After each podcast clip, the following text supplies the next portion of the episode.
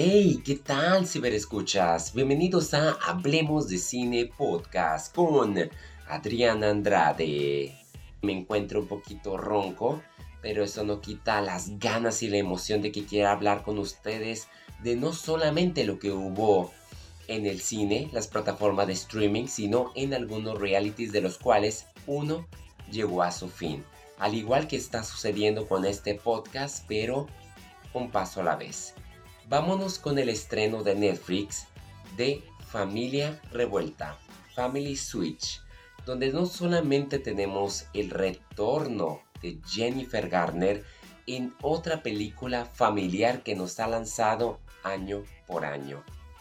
Familia Revuelta consiste en una familia que se hunde en el caos cuando un suceso cósmico intercambia el cuerpo de los padres con los de los hijos adolescentes poco antes de Navidad.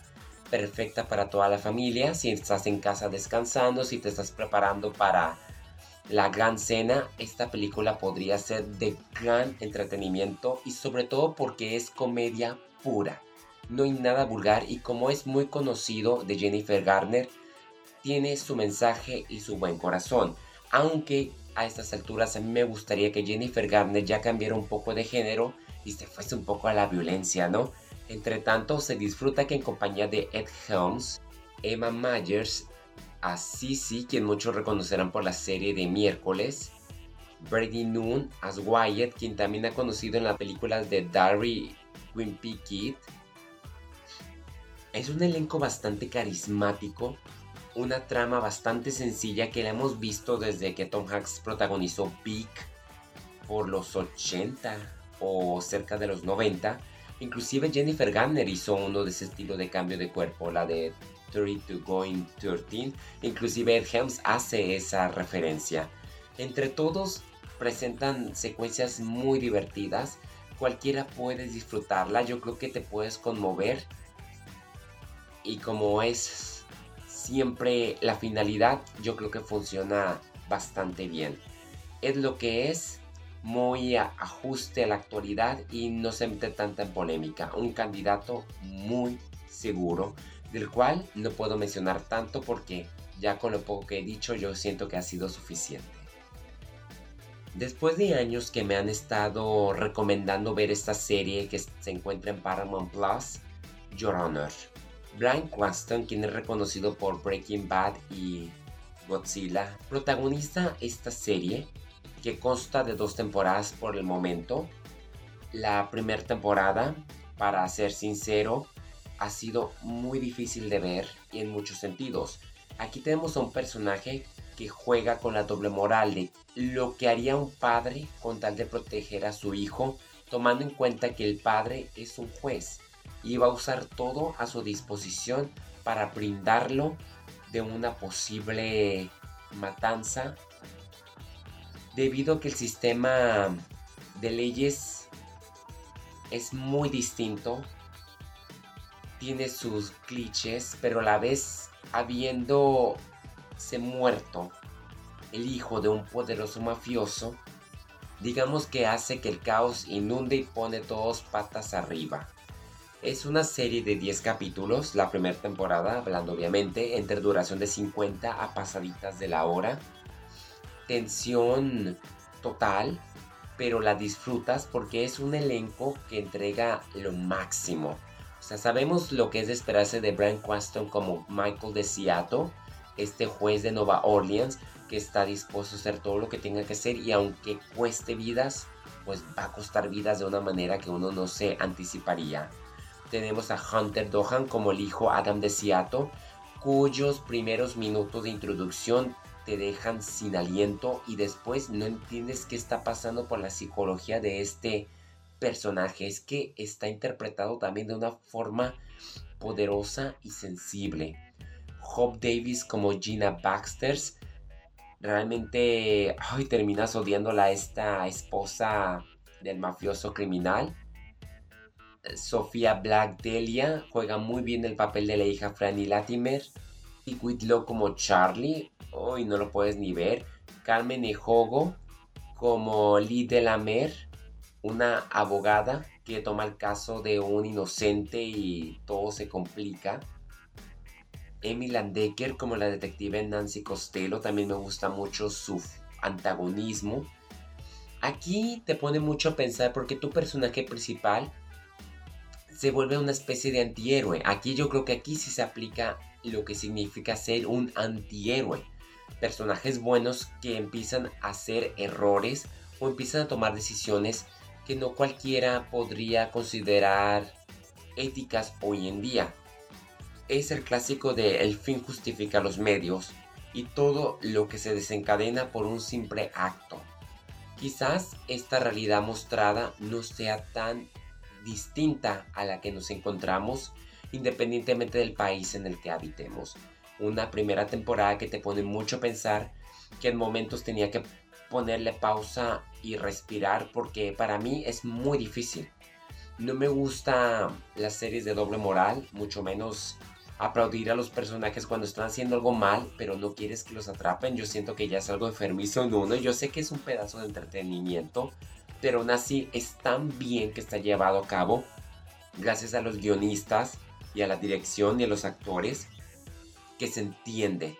Y por esa razón ya me encuentro justo viendo la segunda temporada y todo parece que al final ya no se tiene que vivir tanto en la penumbra de la mentira, ya todo está siendo expuesto y se puede disfrutar ahora sí de las retribuciones o consecuencias directamente y sin estar tanto al acecho, pero veamos qué sucede. MasterChef Celebrity 8 llega a su fin con el gran triunfo de Laura Londoño. Para ser sincero, yo esperaba que ganara Álvaro. Sentí que él la batalló bastante del primer capítulo, pero no le quita nada de crédito a la excelente participación que tuvo Laura, una campeona desde el principio y sin duda hasta el final. Vaya final que tuvimos con los cuatro que tuvieron que seguir al chef Jordi Roca, que en esta ocasión estuvo muy tranquilo, no tan pesado. Y esto debido a que Tony Moreno, Daniel Ilescas, Álvaro Scassi y Laura Rondoño pusieron de su parte al iniciar todos bien fijados en lo que estaba repitiendo este chef. Seguir al chef no es una tarea tan fácil, pero en esta ocasión no se vio tan caótico ni hubo tanta desesperación. Toño Moreno nomás no le va bien con los microondas y ese quedó atrás. Daniel iba al tú por tú con Laura y al final cometió un gravísimo error que le costó y bastante y de ella no pudo más. Álvaro siempre estuvo tranquilo su ritmo, pero estuvo sufriendo en silencio y consiguió la tercera plaza. Fue muy emocionante ver a Laura Londoño cuando se puso ese saquito de chef con su nombre, lo sentimental que se puso. Y pues se sabía lo que se venía. Y yo creí por un momento que Daniel iba a ser el segundo duelista. Y no fue el caso. Porque en la última prueba de exteriores con Toño Pérez, que se llevó a cabo en Cáceres, un menú tan minucioso y complicado que marcó el destino de uno de una manera que me hizo llorar al descubrir eh, pues lo que había pasado con eh, Álvaro, ¿no? De que se había muerto su madre mientras grababa este programa y no lo pudo ver cocinar y no lo pudo ver llegar pues al duelo final. La forma en que Álvaro se arriesgó al tomar el postre y un platillo que no era nada fácil y lo dominó gracias a que Tony pues se quemó, cometió errores, mientras que la inseguridad regresó en Daniel y no pudo dar más. Fue una final muy apreciable, nada que ver con la del año pasado que se me hizo horrible de ver, con excepción de Manu que él no tuvo la culpa en lo absoluto. Aquí todos fueron unos compañeros al pie de la letra. Tony obviamente lloró, pero hey, llegó a la prueba de exteriores final, no hubo eliminación, dieron lo que pudieron dar y sin duda ha sido la mejor edición de Celebrity que me ha tocado de ver. La he disfrutado en absoluto, tan emotiva, tan conmovedora.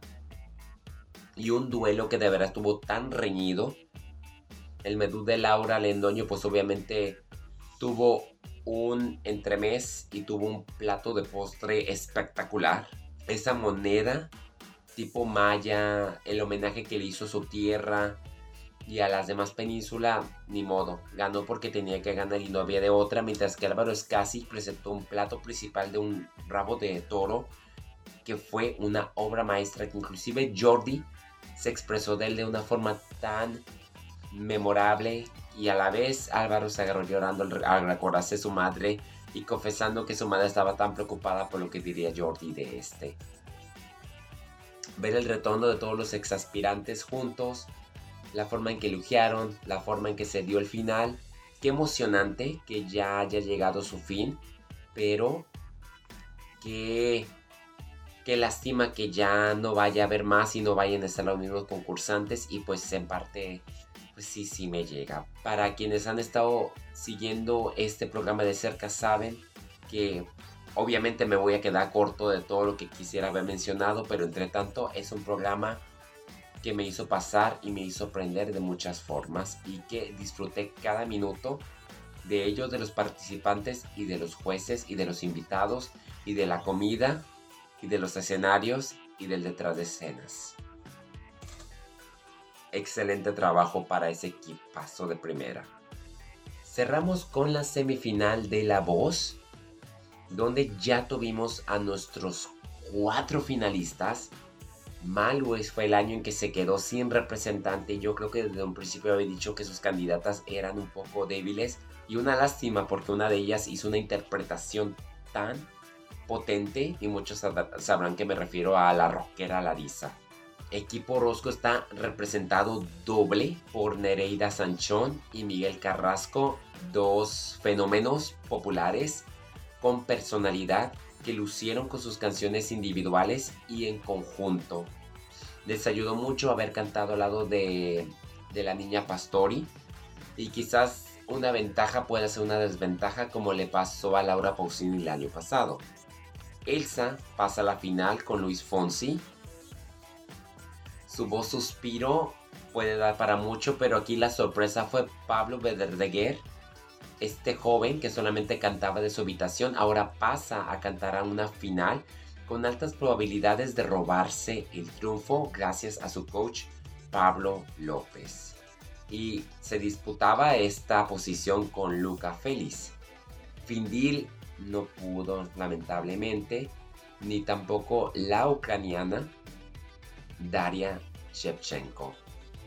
Muy triste, pero muy satisfecha sin dudas porque todos estos ocho eran campeones.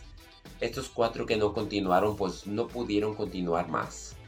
Cabe destacar que la canción por primera vez de Abrir sin Anestesia tuvo lugar gracias a que Lucas y Pablo cantaron con Pablo López. Una canción muy preciosa, un video que recientemente se encuentra disponible y que te desgarra. Yo creo que les levantó demasiado. Nereida cantó una versión de David Bisbal de Dígale que me dejó sin aliento y yo creo que se le dio ese tremendo push. Fonsi cantó una canción que se llama Se supone al lado de sus chicas, Findil y Elsa, que dice que fue un sencillo que grabó hace años y que nunca lo lanzó como sencillo como tal, era solo una canción y se la piden en los conciertos y aquí pudo compartirla por primera vez. Las lágrimas de Lucas se hicieron bastante evidentes en el escenario cuando cantó una canción de Pablo Gorán que era Hablemos de amor. Poderosa y una gran lástima que no haya podido haber llegado lejos. También una actuación que estuvo potente es que se llamaba Diles de Malú que cantó al lado de Daria y Larisa que me voló la mente. Ese, ese, esas voces potenciales de las tres sonaban bien desgarradas. Si tú no estás aquí de Elsa, la verdad que me emocionó bastante esa calma, pero a la vez esa emoción. Como lo vengo mencionando, les ayudó bastante también haber cantado Nereida Miguel con Orozco, la canción de Ya lo sabes, que, es una canción también de mucho corazón, que les dio un push tremendo. También me gustó mucho cómo cambió la versión Habla Mateo de Maníaca al lado de Daría y Larisa fue también Oro Puro, como la interpretación de Pablo con Lo saben mis zapatos, que fue algo épica, una canción que recientemente se ha vuelto, ha obtenido un segundo aire con Rafael y la canta este morro. Me gustó bastante y se nota que se dejó el alma y yo creo que eso fue lo que le dio la victoria. Mientras que también Miguel Carrasco con Insurrección de Manolo García lo hizo lucir en aquella noche. Neil Moliner pudo lucir su canción de Vuela Alto con Findili y Elsa. Nada que ver, pero muy bonito su canción. Como también ver a Daria cantar una canción de Cristina Aguilera que se llama Clima Berrimonte, nada fácil. Taburete cantó una canción con Lucas y Pablo y fue muy divertida, me gustó bastante. Eh, se llama creo que en mi cama y me gustó mucho y me gustó la química que tuvieron este grupito si quiere queriendo y que los hayan invitado a un concierto y Findil pues puso broche de oro con Aleluya y eso fue todo el programa sin duda me quedo muy ansioso de ver qué sucede en la gran final. Eso es todo de mi parte. Gracias por haberme acompañado. Espero... Ay, me dejé la voz prácticamente en este final de temporada también de Hablemos de Cine Podcast. Muchas gracias por haberme acompañado en este inicio de semana. Adrián Andrade, hasta la próxima.